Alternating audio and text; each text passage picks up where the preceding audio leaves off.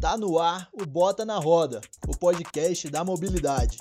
Fala turma, estamos aqui de novo para mais um Bota na Roda, o podcast da mobilidade. E não sei qual episódio é hoje aí, tipo 15, 16, eu já estou perdendo as contas aqui do, do, dos episódios.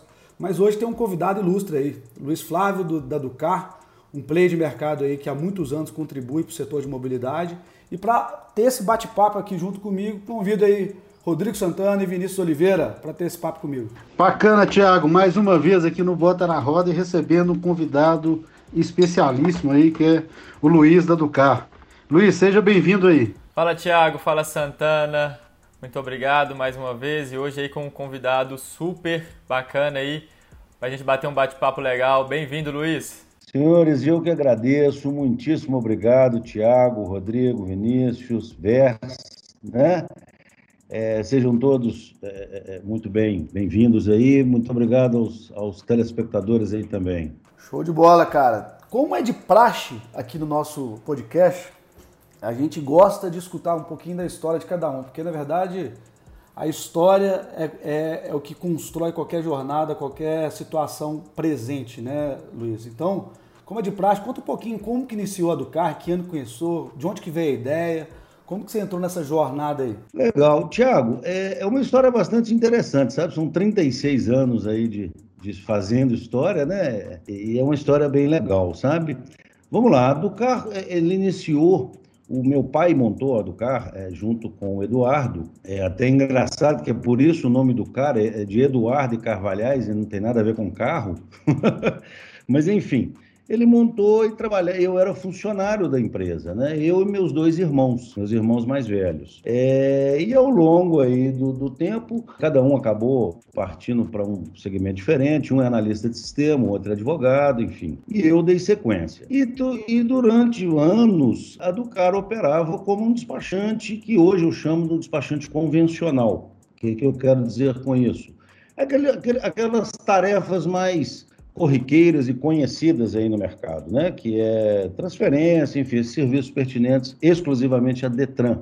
Né? E, a, a, na verdade, a minha introdução nesse mundo aí de mobilidade mais ligada à, à locadora, ela se deu em 2001, quando eu tive um, prazer muito grande de conhecer a pessoa é, é que eu hoje adoro também, é muito amigo meu particular, é o Marcelo Abras, que me deu a oportunidade de operar com a primeira locadora. Né? Na sequência, eu tive também o grande prazer de conhecer a Renata Monteiro, que à época era a gerente executiva do Sindiloc, e assim começou o meu relacionamento com o Sindiloc, é, de anos aí.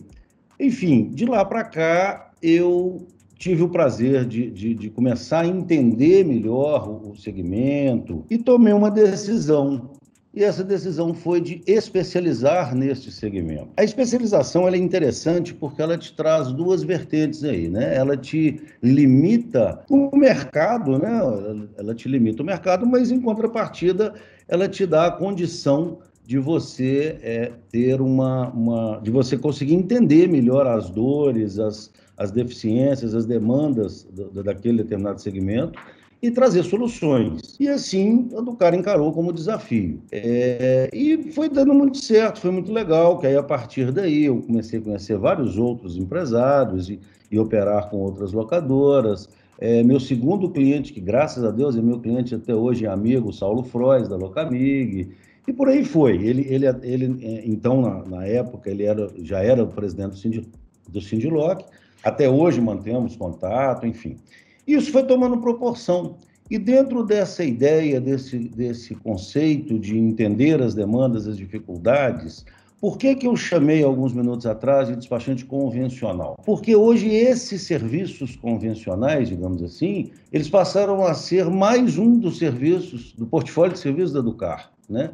Porque, como eu tive essa oportunidade de mergulhar muito mais fundo dentro desse segmento, eu digo enquanto prestador, né? Eu consegui trazer várias soluções, então hoje o nosso, o nosso portfólio é muito mais amplo que a gente atende. Para que vocês tenham uma ideia, hoje nós atendemos em âmbito nacional. Em 2018, eu, nós abrimos uma filial em São Paulo, sempre voltado para o segmento de locadora. São Paulo não tem jeito da gente é, discutir, né? Lá é onde tudo acontece, enfim, apesar de Minas ser a, a, casa das locadoras, né? De ser o polo realmente das locadoras, é, muita coisa se acontece operacionalmente em São Paulo. Então, em função, a, a, neste mercado, a linha de seminovos das locadoras é muito forte em, em São Paulo. Então, para que a gente consiga cada vez abranger mais e, e atender cada vez mais, né? É, é, é então, sentimos essa necessidade, essa, essa dificuldade do mercado e abrimos a nossa unidade em São Paulo. E desde então, a gente vem sempre buscando proximidade do Departamento de Trânsito com o segmento, já promovemos várias palestras, vários encontros aí entre diretoria do Detran e o próprio Sindiloc, e a gente vem tentando encurtar esse caminho. Né? Eu acho que o legal de, de, de, tudo isso é você poder, de fato, trazer, de fato, soluções, e, e quando eu falo trazer solução, eu me refiro a preço, eu me refiro a velocidade, tem uma fala que eu gosto muito de usar, que é o seguinte: você não vende o que você não compraria. Né? Isso é, é o beabá. Então, eu tenho por filosofia, e é isso que eu trago sempre para o time, eu procuro sempre estar treinando e reforçando isso com o time, que é o seguinte: atenda como se fosse para você. Né? Isso é, eu acho que faz uma baita diferença. Então, quando eu consigo entender uma, uma determinada dificuldade da locadora e eu consigo trazer isso de forma como eu compraria, né? Forma menor preço possível, maior velocidade possível, segurança na operação, né? Porque infelizmente trabalhamos num, num, num mercado muito louco aí com muita com muita gente não tão profissional nesse meio, mas enfim, é, então, quando você tem esse tipo de postura, esse tipo de princípios e de premissas aí para trabalhar, eu acho que o resultado vem, é, posi é sempre positivo. Né? Então, esse é o, é o, o nosso grande desafio aí, é cada vez estar rompendo mais essas essas dificuldades que vão surgindo né, ao longo do tempo. É, aproveitando e pegando um gancho aí, 36 anos, cara, não são 36 meses ou dias, né? É uma história, uma vida inteira é, desenvolvendo um negócio no segmento e, e de fato, com certeza, é, atualmente né, a gente está vivendo uma crise econômica e sanitária mundialmente, né? A gente está passando por uma crise nessa jornada desses 36 anos tiveram outras, outros pontos cíclicos econômicos no Brasil e no mundo, né? Mas é, é vou dando alguns passinhos para trás aqui, tentando voltar, antes da gente puxar o gancho para a situação atual. Você falou que essa empresa ela nasceu de uma empresa familiar, né, onde você iniciou com seu pai ali, os seus irmãos. Quando que foi o processo de sucessão? Seu pai ainda está junto no, no, circuito? Você assumiu de forma definitiva essa empresa? A partir de que ano mais ou menos? Você falou que em 2001 que você focou a especialização da empresa no segmento de locação, mas quanto que, como é que você foi esse processo sucessório, como é que você foi assumindo aos poucos a dianteira desse negócio? Cara, é, é um detalhe até curioso, sabe? É, eu sempre fui muito apaixonado por automóvel, sempre gostei muito dessa linha, é, enfim. E, na verdade, meu pai montou, mas ele, ele mesmo nunca atuou, sabe? Ele montou com o Eduardo, que hoje é o meu, até hoje é o meu sócio, e num dado momento, como eu disse, cada um foi para o seu lado, eu também acabei mudando de, de, de, de, foco sem fechar a empresa, né? Ela não foi, ela não chegou a ser fechada, mas eu, eu mudei de foco, comecei a operar com outras coisas também, e eu tive um problema de saúde, na verdade. Em 99, eu tive um problema de saúde e falei, bom, vou, vou, focar mais então na Ducar. E foi quando eu segurei a rédea, né? É, ela, ela, até então, ela era, ela era considerada, poder, pode-se dizer sem, sem erro, que ela era um despachante convencional. É uma coisa, um escritório pequeno, com pouca gente. Então, pode-se dizer aí que em 99 eu, eu de fato, tomei a rédea. Né? E, e foi quando, aí em 2001, eu já comecei a enxergar esse mercado de locador e aí seguimos. E, e nesses 36 anos, Ô, Luiz, a gente passou por inúmeras transformações, né? A gente sabe que, inclusive nos últimos, nos últimos meses aí, anos, a gente teve até mudança de placa, né? Para um, um processo de, de sair da placa cinza para a placa do Mercosul. Dentro desse período né, de 36 anos trabalhando com isso, quais são os pontos principais assim que você vê que foi transformador, de dificuldade, de mudança, que de alguma forma afetou esse mercado de, de despachante, de emplacamento de carro? Cara, o, o, o, mais significativo, sem dúvida, sem sombra de dúvida, é a placa Mercosul. Eu, eu estou nesse mercado desde a mudança da praticamente, praticamente eu peguei o finalzinho, placa amarela para você ter uma ideia. Depois nós saímos da placa cinza para a placa Mercosul, né? Eu acho que, na, na, minha opinião, o mais significativo foi essa mais recente agora da Mercosul. As demais alterações, elas não, não, não sofreram tamanho impacto. E para o segmento de loca... e para o, esse segmento de, direto da locadora, indiscutivelmente foi a crise de 2008. Né? A crise de 2008 foi, poxa, quebrou muita gente, fechou muita gente, enfim, foi, foi, uma, foi um baita desafio também para a gente vencer. Ô, ô, Luiz, legal. E pegando um gancho aqui em tudo que vocês falaram, é, hoje existem afirmativas aí que as empresas são empresas é, digitais, ou seja, toda empresa passou a ser uma empresa de tecnologia, né? Então existem essas afirmações feitas aí no mercado. É, como que a tecnologia tem afetado o seu setor, o seu segmento? Tem trazido muitas novidades? O que, que tem alterado? E como que isso tem contribuído para a melhoria é, de serviços e melhor, melhoria de resultado para os seus clientes? Rodrigo, muito, muito boa pergunta, cara, muito, muito, muito, bem elaborada. Na verdade, o avanço tecnológico ele é desde de sempre, né? É, mas essa pandemia aí, ela deu uma acelerada significativa nisso. É, vamos lá, dentro dessa linha da especialização, acho que é legal comentar que tem sinergia com o que a gente está falando. É, uma coisa que foi muito, muito legal para educar, para o crescimento do cara, é exatamente a tecnologia. Lembra do meu irmão que trabalhou comigo lá no iníciozinho? Hoje ele é o nosso é, é, diretor de TI. Nós temos um departamento de TI interno, então a gente está muito focado nisso. E é muito legal porque essa tecnologia vem trazendo, cara, é um absurdo a, a quantidade de benefícios que, que, vem trazendo. Facilidade. Na verdade, a locadora, o que, que é o, um grande um grande gargalo para a locadora é o relógio. Né?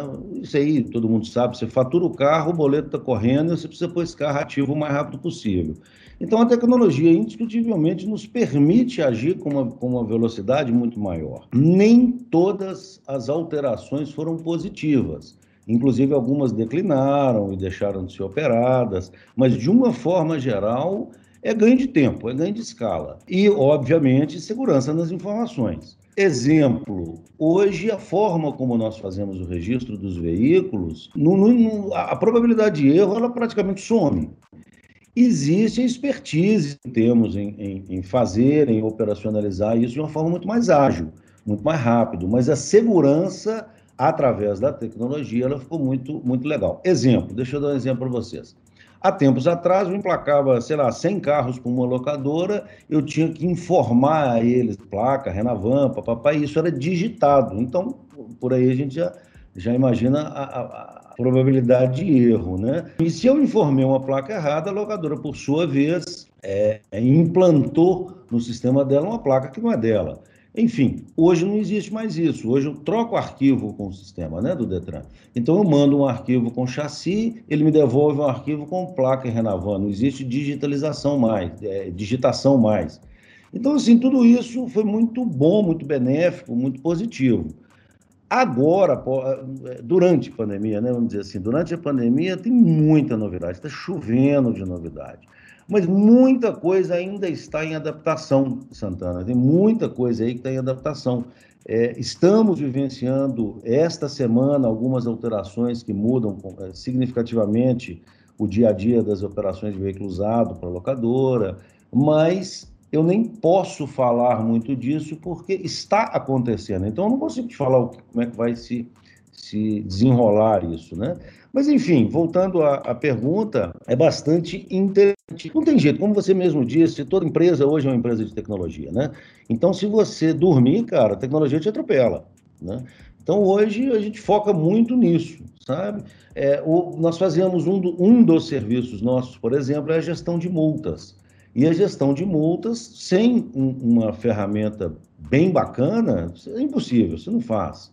Para que você tenha uma ideia, Santana, hoje nós operamos com aproximados 380 mil carros. Tem uma ideia do que, que é isso tomando multa? né? Então, assim, se você não tiver um sistema parrudo, uma, uma inteligência muito bem desenhada dentro disso, você não consegue seguir. Então, cara, que, venha, que venham mais novidades. É, você falou de alguns benefícios aí que a tecnologia trouxe, como a velocidade, né? E de algumas mudanças aí que veio junto com a pandemia igual desde junho, junho, julho do ano passado, né, o certificado de registro e licenciamento dos veículos vem sendo expedido aí pelo meio digital, meio eletrônico, né? E aí pelo seguindo a determinação do CONTRAN, e aí muitos passaram a ter os documentos impressos aí, impressos e também pelo celular. Eu queria saber de vocês como a Ducar se adaptou a essa mudança e se, se, você avalia que essa documentação do mercado aí via online seja uma tendência que veio para ficar ou você acha que vai ser só mais uma tendência de pandemia? Não, não, Vinícius, com certeza veio para ficar. Acho que é extremamente benéfico. Acho que, que nossa, cara, é, é uma evolução muito legal. Eu não sei se vocês vão lembrar aí da época que, que tínhamos a cópia autenticada, o xerox autenticado do documento. É, qual era a finalidade disso? A finalidade é para que você preservasse o documento original. Então, se tirava uma cópia, autenticava no Detran, punha no carro e o carro transitava. É, depois veio uma portaria 205 que quebrou essa, essa, é, essa cópia autenticada. É, mas por que, eu estou fazendo esse comentário? Desde lá que a Ducar já vem pensando em alguma coisa. Então, é, no nosso sistema, nessa época, você podia entrar, eu digitalizava, arquivava a imagem, você podia, digamos, você fez uma via, alugou um carro em Belo Horizonte foi para Bahia. Chegou lá, você perdeu o documento. Como é que você faz? Você entrava no sistema do cara e tirava. Bom, óbvio que não tem a validade, não tinha validade, né, é, é, absolutamente nenhuma. Então, vi um texto embaixo dizendo que era apenas uma cópia, que não tinha validade, papapá, mas é melhor do que você viajar sem nada, né? Mas o, a ideia é exatamente essa, essa que está aplicada hoje, porém, pelo, pelo próprio Departamento de Trânsito, então, que é um documento válido. Ou seja, essa ideia ela já vem há muito tempo, por isso eu te afirmo que isso vem para ficar, eu não tenho sombra de dúvidas. É, e educar se adaptou, na, na, realidade, até com alguma facilidade, porque, como a gente é muito focado em tudo que vem de novo do Detran, é, no nosso departamento jurídico, nós temos uma advogada que ela, uma das tarefas dela, inclusive, é acompanhar a Denatran, novas portarias, novos, novas diretrizes aí. Então, a gente muitas vezes é, é, pega isso que está vindo, já chama o time de TI, já adequa o sistema de, de acordo com a necessidade. É tudo muito rápido, sabe? Aquilo que eu falei, locador é relógio, né? Então, a gente, a gente atua nisso como, com, com, tentamos é, atuar com a maior velocidade possível. E aí não, não sentimos impacto, não. Sentimos algum impacto é, nas autorizações pa, para emitir, né? Porque, como eu falo, tudo que é novo é muito complicado. Então, o Detran, logo quando ele disponibilizou, desculpa, ele não disponibilizou, ele determinou e não disponibilizava. O sistema travava, o sistema bloqueava. Nós chegamos a ficar uma semana, mais de uma semana até para imprimir documento. Né? Mas quando o sistema se adequou, nós já estávamos prontos, então não sofremos muito impacto. Deixa eu até corrigir a minha fala. O mercado sofreu um impacto no lançamento desse, desse modelo. A Ducar, graças ao bom Deus, não chegou a sofrer muito impacto, não. Graças a Deus. Ô Luiz, é, a gente no Brasil aí, né, um país continental, né, de 210 milhões de pessoas, a gente vem nos últimos anos aí tendo uma média por volta de 2 milhões e meio de emplacamentos ano né, de veículos no Brasil. É, ano passado, né, ano de 2020, teve uma queda, né, foi um ano que foi abaixo de, de, de 2 milhões, né, foi por volta de mil, 1 milhão 950 emplacamentos. E esse ano também tem uma tendência muito forte de diminuição de emplacamento, até mesmo pela dificuldade de peças, dificuldade das montadoras de mão de obra em virtude das restrições. Como que isso impactou o mercado de forma geral e a do carro propriamente dito? Cara, Tiago, foi um, assim, eu acho que todos nós, né, acabamos sofrendo muito com, com essas quedas, né, isso eu não, eu, eu, é público e notório aí que foi, foi um choque muito grande. A do carro sofreu um impacto sim, obviamente, nós ficamos aí uns, uns quatro meses, os primeiros quatro meses aproximadamente, trabalhando, fechando negativo, É, eu tive uma redução aí no, no quadro cara, de pelo menos uns 30 colaboradores, eu, fui, eu fui obrigado a reduzir, reduzir espaço físico, então foi realmente um choque grande, foi uma, uma dificuldade grande. Ao mesmo, o, o, que eu, o que eu entendo como algum alívio, se é que eu posso dizer assim, é exatamente os avanços tecnológicos, né, que supriram de alguma forma isso aí. Mas o mercado como um todo é, sofreu muito, sofreu, e vem sofrendo muito, vem, vem reduzindo muito. Cara, tivemos momentos aí das locadoras começarem a reativar veículos já já eh, desmobilizado para poder ter carro empático, porque a montadora não tem carro, enfim. E se não tem carro, não tem novos negócios, novos registros e por aí vai. É, aquela fala minha de que os serviços convencionais são parte, né, são, são, são, são serviços dentro do portfólio, mas nós não podemos ignorar que, que, o, que o veículo nasce no primeiro emplacamento. E aí começa a ter, começam a ter aí as demais demandas, né? Mas, é, então, assim, foi um impacto muito forte. A minha leitura, cara, de, de, de, tudo isso é o seguinte: o mercado de locadora é um mercado é, extremamente promissor, cara, extremamente promissor. Vínhamos numa crescente aí muito legal, muito acelerada antes pandemia, né? É, se vocês fizerem uma analogia aí, cara, nós uma análise aí, nós não temos, nós não atingimos nem 15, nós estamos longe de 15% do mercado. O que, que eu quero dizer com isso? É, fazendo uma analogia entre, entre oportunidade, entre público é, né, e, e, e, usuários de veículos locados. Pô, nós temos é, tem uma questão cultural, né? Na Europa, já há anos e anos, que a, se aluga apenas o, o, o, carro principal da família, o carro mais caro. Todos os demais são alugados. Aqui não tem essa cultura ainda. As próprias empresas estão começando a enxergar, começando não, mas já, já estão, estão avançando aí enxergar que a, que a terceirização é de fato o melhor caminho para que você foque no seu, no seu negócio, no seu é, é, business, né? Então é muito interessante isso, sabe? Mas não, não, é impossível não considerar o tamanho da pancada que todos tomamos, né? Foi... Ainda estamos tomando um pouco dela, né?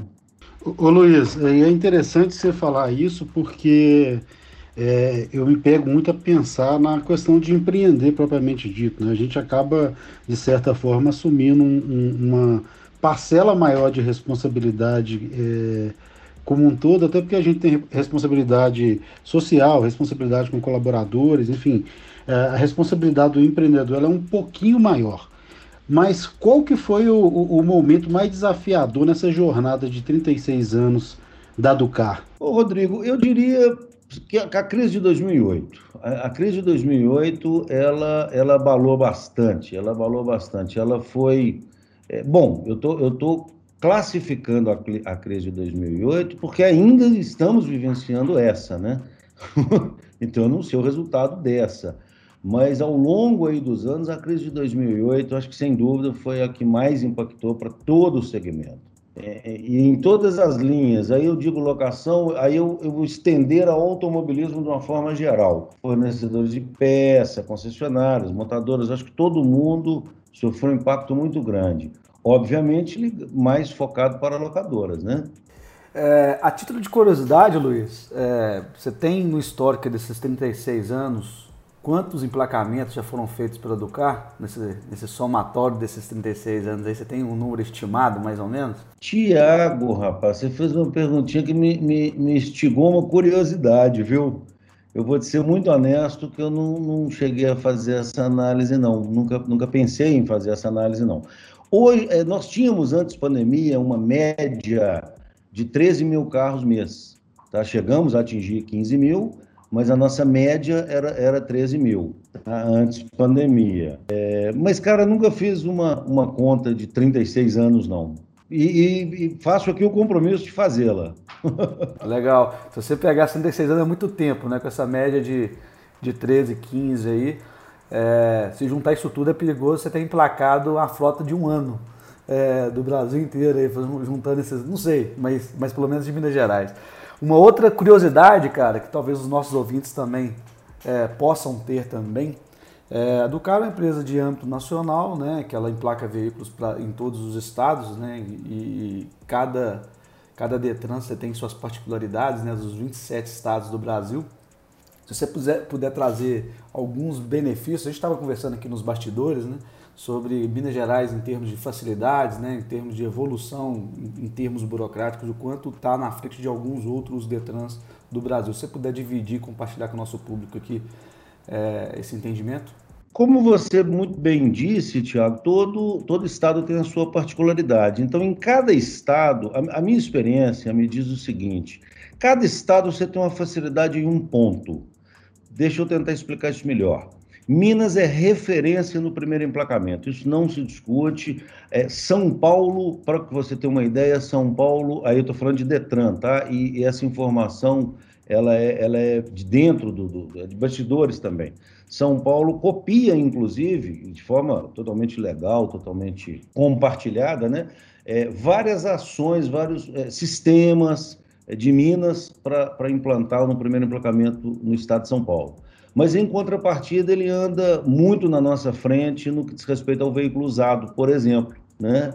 É, por incrível que pareça, o Nordeste brasileiro é onde as operações acontecem com mais é, rigor às determinações de Denatran, por exemplo. O sul do país é muito difícil de operacionalizar, é muito, é muito mais lento as operações. Então, assim, cada, cada estado vai ter a sua particularidade. Para o segmento de locadora, na minha opinião, indiscutivelmente, indiscutivelmente Minas é, é, é a casa da locadora. Sabe, assim, se você fizer um, um mapa geral em todos os serviços prestados, Minas ainda te traz mais benefícios. É, vamos dar aqui um exemplo de um benefício de Minas, além do preço. Vamos, tra vamos trazer um benefício. É, nós somos, nós como representantes, somos autorizados a fazer a fixação das placas, por exemplo. Isso nos permite uma, uma montar uma, uma estratégia de, de, de operação junto a, a, determinado cliente e ganhar muito mais velocidade, né? Eu tenho time é, meu em São Paulo, por exemplo, os pátios logísticos em São Paulo, onde a placa sai de dentro do carro. Tem várias vias aí, aéreo, correio, veículo próprio, é, enfim, chega no pátio, o meu time é autorizado a fazer isso. Então, isso é, muda a operação e facilita a operação. Em outros estados, você não tem essa autorização. Tem, por exemplo, em São Paulo, para que você faça a fixação de placa, tem que ser o funcionário da representante da placa. Então, assim, cada, é difícil de eu te pontuar, porque cada estado tem uma facilidade em um determinado serviço. Né? Eu falei do Sul, a liberação de veículos apreendidos no Sul costuma acontecer com mais facilidade do que nos demais estados.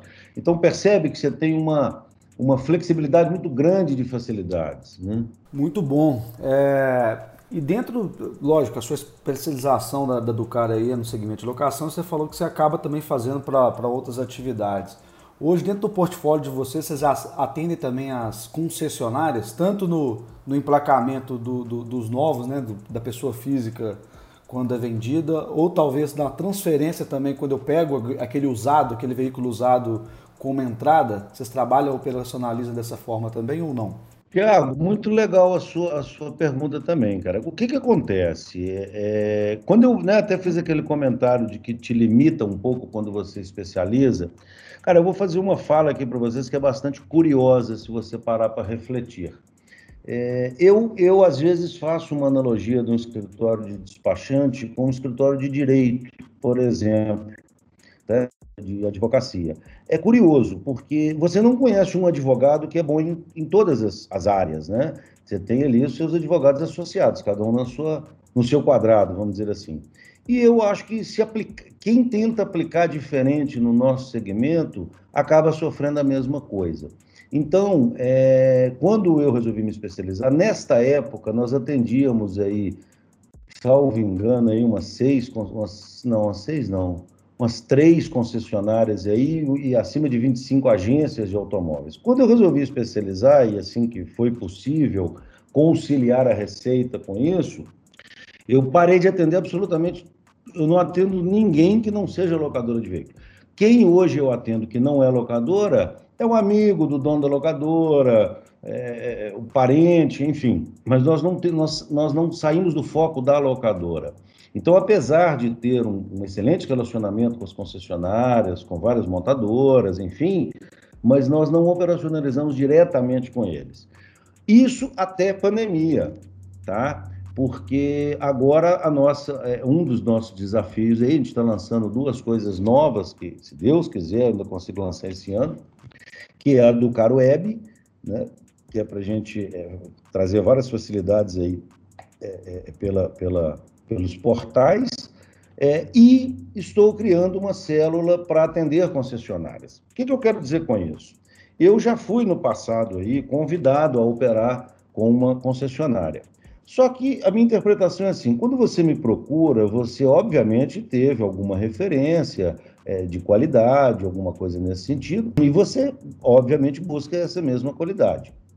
E o que, que acontece? A especialização ela me dificulta trabalhar dessa forma, porque é uma linha de produção. Todo o sistema da Ducar, todo o treinamento de equipe, eu diria que até, na, eu diria não, eu te afirmo que até na contratação do colaborador é avaliado esse perfil dele para trabalhar com velocidade, com frota, com, com linha de produção. Nós temos a, a, uma, uma, colaboradora nossa, que é a Camila, que ela é engenheira de produção, e uma das funções, a grande função dela é exatamente acompanhar o desempenho das, das tarefas que foram determinadas.